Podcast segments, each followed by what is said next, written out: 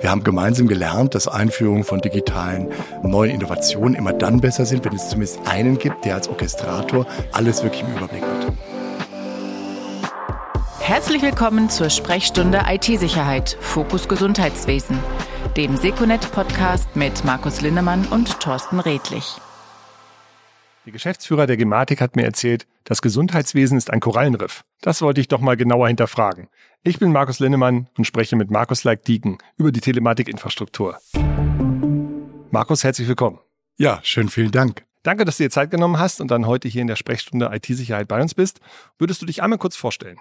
Ja, mein Name ist Dr. Markus Leik-Dieken. Ich bin eigentlich mal Arzt, Internist und Notfallmediziner. Äh, habe eine Menge äh, in der Welt gearbeitet, dabei viele digitale Dinge erlebt und bin jetzt seit viereinhalb Jahren Geschäftsführer der Gematik.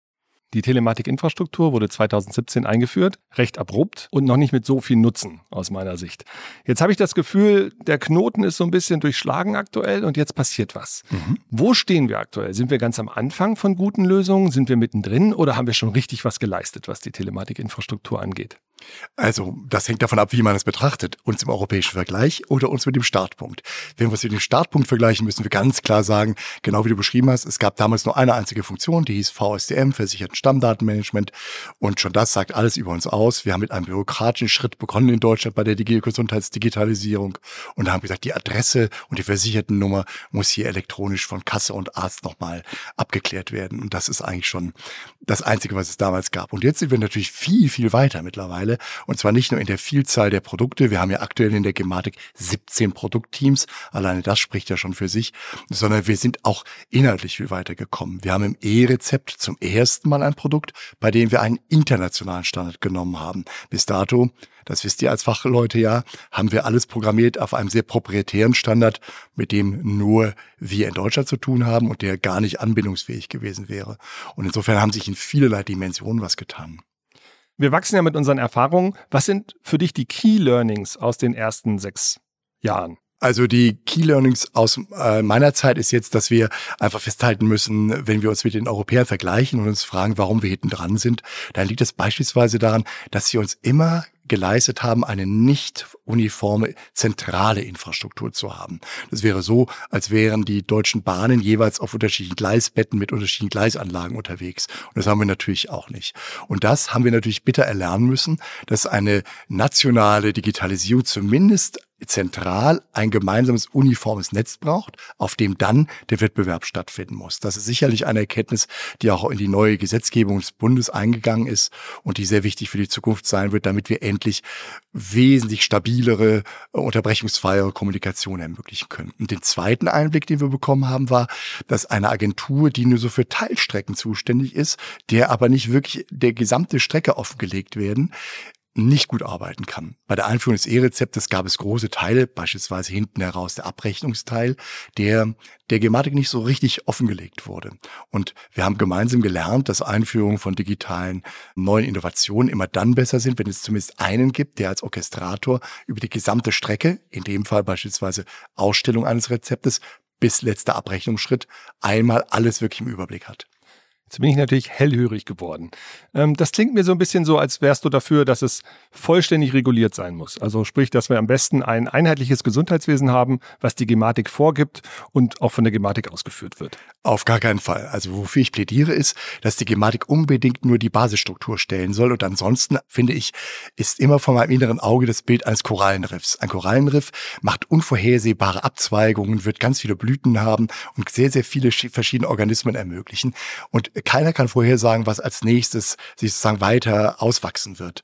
Und das finde ich ja bei Digitalisierung eigentlich das Allerspannendste. Alles, was wir hier gemeinsam gerade so planen und vorhaben, ist schön. Aber das Tolle sind eigentlich die Überraschungen, die kommen werden, die Überraschungen, die durch die Dimension auch der Nutzer zum Teil kommt und die dadurch kommt, dass eben weitere Spieler mit auf die Spielfläche kommen, die sagen, wir wollen jetzt mitspielen und wir haben weitere Ideen. Als Teil des Korallenriffs sozusagen, welche Aufgabe hat dann die Industrie? Oh, die Industrie hat vielerlei Aufgaben. Zunächst mal im Dialog mit der Gematik haben wir diesen Dialog ja sehr, sehr viel mehr intensiviert. Wir haben sehr viele Austauschformate mit der Industrie. Damit beides passiert. Erstens, wir wollen besser verstanden werden von der Industrie. Die Spezifikation der Gematik, so sagen mir die Fachleute, wird teilweise als gematisch bezeichnet. Das heißt, wir sprechen eine Sprache, die nicht mal mehr jeder Programmierer sofort zu interpretieren weiß. Und wir wissen mittlerweile, dass Spezifikationen so oder so gelesen werden können. So ein bisschen wie die Exegese der Bibel. Und das wollen wir natürlich vermeiden, weil wir wollen alle gemeinsam ein gutes Produkt erstellen. Das heißt, der Dialog mit der Industrie findet auf der einen Seite deshalb statt, damit wir uns besser verständlich machen, auf der viel wichtigeren Seite muss man sagen, muss die Gematik auch sehr viel lernen von der Industrie. Können wir Dinge schlanker programmieren? Geht sozusagen das Chassis mit fünf Kilo weniger Aluminium zu bauen?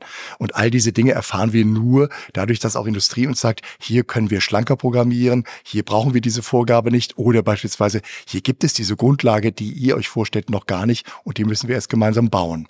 Und deshalb haben wir einen sehr, sehr intensiven Dialog aufgebaut, den die Gematik hoffentlich in den nächsten Jahren weiter ausführen wird. Und sind wir da auf einem guten Weg? Sind die verschiedenen Parteien tatsächlich im guten Austausch und wir haben ja klare Regelungen, um das Ziel zu erreichen? Also wenn ich mir die zwei Avantgarde-Produkte derzeit anschaue, mit denen wir unterwegs sind, nämlich den TI Messenger und die elektronische Patientenakte für alle, dann höre ich sehr, sehr viel positives Feedback, auch aus Seiten der Industrie, dass der Dialog sehr offen ist. Wir haben fast alle TE Messenger interessierten Hersteller in unserem Haus live gehabt, sowohl zur Demonstration ihres aktuellen Produktes als auch zur Erklärung unserer Vorstellungen und dabei immer wieder sehr viel gemeinsam dazugelernt. Und genauso, glaube ich, versuchen wir derzeit bei der elektronischen Patientenakte für alle, auch schon aus dem Zeitdruck, der ja auf uns allen liegt, dafür zu sorgen, dass wir jeden Monat nutzen, bei dem wir durch den intensiven Dialog uns so weit gut vorbereiten, dass wir den entsprechenden Erwartungen der Politik auch ein rechtzeitiges Produkt liefern werden. Brauchen wir wirklich diesen Zeitdruck? Ich habe das Gefühl, es kommt ein Produkt nach dem nächsten und das nächste löscht wieder das übernächste ab. Ist das nicht irgendwie aktuell unstet? Also braucht es nicht auch ein bisschen Ruhe, damit wir nach und nach seriell sozusagen die richtigen Lösungen finden? Hierbei, glaube ich, muss man zwei Dinge bedenken. Also wenn ich mir anschaue, dass wir endlich in eine moderne Infrastruktur kommen müssen, denn die Telematik 1.0 ist praktisch konzeptionell 20 Jahre alt, dann bin ich natürlich froh, dass wir vorankommen. Auch in der Tatsache, dass wir bei dem E-Rezept beispielsweise als 18. Nation erst ein E-Rezept einführen und dass selbst Griechenland, Portugal und Italien mittlerweile weit vor uns sind und nicht nur die nordischen Länder und die baltischen Länder, dann müssen wir einfach hier aufholen. So beispielsweise auch, wenn wir mit Island als letzte jetzt in den europäischen europäischen Datenraum kommen, dann erwartet man natürlich von einem so wichtigen Land wie Deutschland, dass wir auch vorbereitet hereinkommen und nicht leere Taschen haben. Und dann kommt dazu, es gibt gewisse Produkte, bei denen wir deshalb auf die Tube drücken, damit es endlich Telematik 2.0 wird. Also beispielsweise die digitalen elektronischen Gesundheitsidentitäten. Wenn wir die nicht verteilen, sowohl für die Versicherten wie für die Leistungserbringerorganisation, spielen wir nie wirklich digital. Dann haben wir immer noch kartenbasierte IDs und es wird extrem umständlich für alle Beteiligten werden. Insofern drücken wir da deshalb auf die Tube, damit danach endlich mal der Spaß im Spiel beginnt. Denn kürzlich hat ein niedergelassener Kollege ein sehr schönes Slide gehabt. Der hat gesagt, ich wünsche mir eigentlich Plug and Play und bislang habe ich leider Gottes eher Plug and Pray.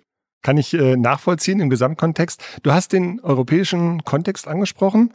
Da stellt sich natürlich die entscheidende Frage. Wir sind ja auch die Sprechstunde IT-Sicherheit und Datenschutz. Da sind wir Deutschen ja auch ein bisschen speziell. Und ich habe in letzter Zeit immer nur schwarz und weiß gehört in dem Kontext. Es ist sehr schwer, das zu diskutieren. Es gab Aussagen wie, Datenschutz tötet auf der einen Seite und auf der anderen Seite das große Drohpotenzial des gläsernen Patienten. Mhm. Was ist jetzt wichtiger? Schutz der Daten oder die allseits Verfügbarkeit der Daten? Also zunächst mal glaube ich, dass es gar nicht um einzelne Datenschützer dabei geht, sondern es geht erstmal um die Mentalität unserer Bevölkerung, die ja dadurch vermittelt wird, dass man ihr deutlich macht, was kann ich medizinisch heutzutage bekommen und was möglicherweise wird mir vorenthalten, weil es Digitalisierung in diesem Maße noch nicht gibt. Und ich glaube, die Digitalisierung des Gesundheitswesens hat sehr viel damit zu tun, ob Bevölkerung merkt, dass ihr was vorenthalten wird, weil beispielsweise Daten nicht rechtzeitig zur Verfügung stehen. Die Befragungen bei der allgemeinen Bevölkerung sagen, dass sie das immer mehr sehen je nachdem, was man sich anschaut, ist doch immer die überwiegende Zahl, 60 Prozent der Bürger dafür, dass es eine elektronische Patientenakte geben soll oder dass Digitalisierung im Gesundheitswesen hilft. Und was wir im europäischen Vergleich sehen, ist, dass die Europäer auf derselben Datenschutzgrundverordnung einfach abgewogen haben. Wie schaffen wir es, dass sowohl ein Arzt den Zugang zu den Daten so hat, dass er sie wirklich im klinischen Alltag erreichbar, auch zeitlich erreichbar, verfügbar hat? Und wie schaffen wir es, dass Patienten ihre Daten so wiederfinden, dass sie sie für sich auch souverän souverän steuern können. Und da haben viele europäische Länder, das muss man eindeutig sagen, niedrigschwelligere Lösungen gefunden, die sehr pragmatisch sind und die die Gematik auch transparent auf einer interaktiven Karte jetzt veröffentlicht hat. Es gibt eben Elemente, die sich auf die europäische Datenschutzgrundverordnung beziehen, die es nur in Deutschland in dieser Stringenz gibt und dieser Strenge gibt. Vielleicht im letzten Ausblick noch, der europäische Datenraum macht es ja jetzt ganz spannend, denn das Spiel hat eigentlich schon längst begonnen. Es gibt schon viele europäische Länder, die miteinander in den Dialog gekommen sind. Der Klassiker ist, die Portugiesen können ihr E-Rezept nach Finnland schicken. Die Franzosen haben schon mit fünf Nachbarländern Austauschformate gefunden. Und wir sind ja mit Gematik-Mitarbeitern bei der Europäischen Kommission dabei, um eben dafür zu sorgen, dass wir auch das deutsche Format ins internationale Format bringen können beispielsweise eine einheitliche Kurzakte für Patienten, die europaweit natürlich ähnlich aussehen muss. Und wir kommen jetzt in das Spiel erst hinzu. Und das Playing Level Field, wie man so schön sagt, ist eigentlich durch die anderen Europäer schon definiert worden. Und es ist, das darf man nicht verhehlen, meistens sicher genug, aber doch nicht so hochsicher, wie wir das in Deutschland für uns gerne haben wollen. Würdest du dann sagen, dass wir früher hätten einsteigen müssen, um das Sicherheitsniveau höher zu heben? Ist es zu niedrig? Nein, ich glaube, dass die anderen europäischen Länder den richtigen Pfad eingeschlagen haben, weil sie erkennen, oh, wenn wir das für die Ärzte zu abgeschlossen machen, werden uns die Ärzte mitteilen, dass sie nicht gerne mitspielen, weil sie dafür beispielsweise vier Zugangsdaten eingeben müssen. Und dann wird es extrem komplex im klinischen oder im Praxisalltag werden. Und daher haben sich die meisten Europäer dafür entschieden, dass sie sowohl von der Arztseite wie von der Patientenseite aus eine Lösung nehmen, die Vertrauen schafft und die jeder Bürger als sicher empfindet, aber die es gleichzeitig möglich machen, dass der Zugang nicht zu komplex wird, als dass er im Alltagsgeschäft der klinischen Versorgung plötzlich zum großen Hemmnis wird. Und davon können wir uns, glaube ich, einiges abschauen, denn wir haben derzeit gut designte Produkte, die, wenn man sie mal eröffnet, beispielsweise die E-Rezept-App der Gematik, innen drin wunderbar sind, aber bis ich reinkomme, muss ich eben über vier Hürden laufen. Ich verstehe das, aber was passiert, wenn jetzt der Angriff kommt? Werden dann alle wieder aus den Ecken kommen und dann werden wir uns 20 Jahre zurückwerfen oder was passiert? Das ist eine sehr gute Frage, weil wir ja wissen, dass bislang zumindest nicht ein wirklicher Einbruch in die Telematikinfrastruktur erfolgt ist und wir alleine schon zur Temperatur halten alle Umstehenden sagen müssen, jeden Monat wird bekannt, dass eine Praxis oder eine Klinik äh, Daten leider Gottes eröffnet hat in die Öffentlichkeit. Und auch darüber gibt es immer wieder Pressemeldungen und die Aufregung bleibt relativ gemächlich im Lande. Und das sollten wir erstmal im Hintergrund behalten. Das heißt, derzeit sind meine Daten als Bürgerinnen und Bürger vielleicht nicht ganz so sicher aufgehoben wie in den Vorschlägen, die wir gemeinsam mit unseren Industriepartnern derzeit aufbauen. Das ist der erste Punkt. Das heißt, wenn ich beispielsweise sage, meine Labordaten bleiben aber in meinem Aktenordner im Keller liegen und da nur sind sie sicher, vergesse ich völlig, dass diese Labordaten irgendwo anders längst digital gespeichert sind und möglicherweise ist dieser Speicherort nicht so besonders gut gesichert. Das zeigt uns die Erfahrung. Das zweite ist, was passiert denn eines Tages, wenn wir so einen Hack bekämen? Dann schauen wir uns mal an, wie es in Finnland gelaufen ist. Finnland hat circa vier Millionen Einwohner und meiner Kenntnis nach gab es schon einen Eingriff, bei dem Hunderttausende von Daten publik geworden sind. Finnland hat aber niemals überlegt, deshalb auf das System zu verzichten oder gar die große Stopptaste zu drücken, sondern es ist nach vorne gegangen, hat es eingegrenzt, hat es wieder sozusagen in, in das Gute hinübergeführt und dennoch haben sie alle Finnen dazu bekannt, dass das kein Grund sein kann, nicht die bessere Gesundheitsversorgung durch Digitalisierung zu ermöglichen.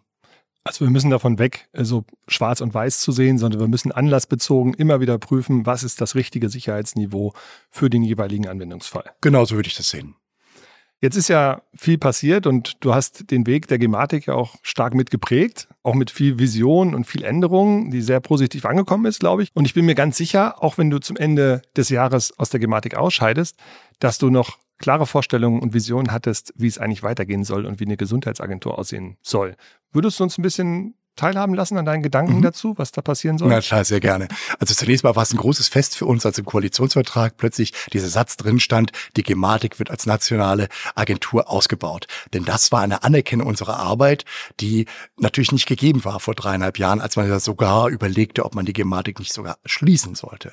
Insofern war schon der Koalitionsvertrag ein großer Erfolg und ist von allen Mitarbeitern der Gematik natürlich auch entsprechend gefeiert worden. Ich glaube, dass dieser Weg auch richtig ist und ich gehe davon aus, dass wir jetzt gerade in diesem Geburtskanal sind, über den wir beide auch gerade gesprochen haben. Wir sind noch in einer alten TI, müssen rübergehen in eine moderne Infrastruktur und befinden uns gerade mit einem Fuß in der alten und mit einem Fuß in der neuen Welt. Und deshalb haben die meisten Nutzer auch noch kein schönes Erlebnis. Ich glaube, dass es wichtig ist, dass man dieses Ziel jetzt klar im Blick behält. Wir müssen elektronische Identitäten verteilen. Wir müssen in ein neues Sicherheitskonzept kommen, was wir als Zero Trust bezeichnen, was wir ja mit Partnern wie der Secunet auch gemeinsam aufbauen. Und dann endlich überhaupt bekommen wir die Grundlage für ein schöneres äh, Nutzererlebnis auf allen Seiten im Spiel. Und ich glaube, diesen Weg, den müssen wir gemeinsam weiter einschlagen. Und deshalb freue ich mich aktuell über das Design des Digitalgesetzes. Und wir alle warten gespannt, ob das Gesetz zur Digitalagentur konsequent auch das Format jetzt ausspricht, was es notwendig hat, damit wir das tun, weil wir sehen im europäischen Blick, die Länder, die gut digitalisieren, sind alles immer Länder, bei denen eine Digitalagentur orchestriert und sich ansonsten aus dem Markt raushält. Das wird ja noch spannend, weil das Gesetz, sage ich mal, ja noch nicht alles reguliert und regelt heutzutage. Da werden wir nochmal hinschauen. Wenn du zurückdenkst an den Punkt, wo du eingestiegen bist in die Gematik und du hättest rein hypothetisch, in dem Moment entscheiden können, auf der Ebene, wo wir gerade sind, weiterarbeiten mit der Telematik 1.0 oder hier komplett stoppen und bitte einmal komplett neu machen. Was hättest du aus heutiger Sicht entschieden? Das ist eine sehr schöne Frage, weil offen gestanden hat mich das ein Abgeordneter nach ungefähr einem halben Jahr gefragt und gefragt, Herr Leikdigen, wollen Sie nicht am liebsten auf der grünen Wiese neu starten? Und offen gestanden habe ich immer wieder auch diese Idee gehabt und zu sagen, wenn ich montags wach werde, fühle ich mich wohl, dass die Evolution gut ist und dienstags bin ich aus dem Bett gestiegen und dachte mir, ach herrje, wäre es nicht schön, alles auf der grünen Wiese. Das Thema, was wir dabei in Deutschland haben, ist, dass wenn wir auf der grünen Wiese wieder gestartet wären, wir vermutlich dieselben Skeptiker, Bedenkenträger und Risikoseher wieder auf der Bühne gehabt hätten, die uns extrem rasch wieder in die Situation verbracht haben, mit der wir uns jetzt auseinandersetzen. Meine Erfahrung ist in diesen viereinhalb Jahren, bedauerlicherweise sind wir in der Mentalität unserer Gespräche eher risikobetont als chancenbetont. Vielleicht lässt sich das dadurch ändern, dass wir allen deutlicher machen, wie viele Chancen im Gesundheitswesen liegen, wenn wir das andersrum machen würden und wie viel besser es alles werden könnte. Aber diese Art von Grundthematik hätte ich wahrscheinlich auch bei dem Start auf der grünen Wiese gehabt. Deshalb habe ich irgendwann meinen Frieden damit gemacht, zu sagen, okay, wir müssen viele Gespräche fühlen, wir müssen sehr viel kommunizieren und ja, auch die Gematik muss weiterhin sehr viel lernen, damit ein Haus, was 400 Mitarbeiter hat, aber meistens ja nur 20, die sich um ein Produkt kümmert, extrem viel von der Außenwelt auch lernt, wie wird wirklich versorgt in Klinik und in Praxis, was macht überhaupt Sinn und was sagen unsere Industriepartner, lässt sich überhaupt realisieren. Am Anfang hatte man das Gefühl, die Gematik entwickelt für sich. Heute ist sie viel, viel offener geworden und äh, kommuniziert mit dem Markt, mit der Industrie, mit den Leistungserbringern. Da ist, glaube ich, viel passiert. Vielen Dank dafür. Jetzt gibt es natürlich noch einen Punkt, den muss ich fragen, weil sich alle dafür interessieren und du wirst sie schon öfter bekommen haben, die Frage. Bleibst du uns denn im Gesundheitswesen erhalten im nächsten Jahr oder ab dem nächsten Jahr? Und wenn ja, wie? Okay, also die klare Antwort zunächst mal ist, es gibt keine klare Abmachung für den Beginn des nächsten Jahres und das ist auch gut so, weil ich habe mich sehr, sehr in die Gematik hineinbegeben, um diese Veränderung durchzuführen und habe eine starke emotionale Bindung an alle Mitarbeiter, die dort arbeiten und da krabbel ich jetzt erstmal so ein bisschen raus und schaffe einen klaren Kopf. Aber deutlich wird immer mehr, ja, die neue Rolle, die ich spielen möchte, hat unbedingt damit zu tun, dass ich Arzt bin. Und das wird eine bedeutsame Rolle spielen. Und zweitens wird eine Rolle spielen, dass ich gerne mit Menschen gemeinsam Erfolgserlebnisse habe. Das heißt, eine gewisse Teamgröße um mich herum braucht es auch, damit wir gemeinsam was nach vorne bringen, was wieder im innovativen Bereich eine Rolle spielen wird. Also ich höre raus, dass wir erstmal davon ausgehen, dass wir dich bald wiedersehen und vielleicht zum ähnlichen Thema auch wieder im Podcast haben. Man weiß es nicht. Ich möchte mich erstmal herzlich bedanken für die Bereitschaft und den spannenden Austausch. Sehr gerne. Eine letzte Frage. Wenn du dir was wünschen darfst für die Zukunft im Gesundheitswesen, was wäre das? Für die Zukunft im Gesundheitswesen würde ich mir die Freudigkeit darüber wünschen, dass wir mit dem besttechnisierten Land des europäischen Kontinents uns einfach darüber freuen, dass wir Erfahrungen miteinander tauschen. Wie ist es mir ergangen unter dieser Prävention, unter dieser Diagnostik und Therapie und uns gemeinsam solidarisch dahin begeben, dass wir damit insgesamt viel, viel mehr ans Krankenbett bringen von all den tollen Einsichten, die Wissenschaftler schon längst für uns haben und damit für unsere Kinder eine ganz neue Medizin möglich wird. Vielen Dank, Markus Leik-Diegen, und viel Erfolg für die nächste Aufgabe. Mein Name ist Markus Lindemann und das war die Sprechstunde IT-Sicherheit. Damit ihr keine Folge mehr verpasst, abonniert den Podcast. Bis bald. Vielen herzlichen Dank für die Möglichkeit.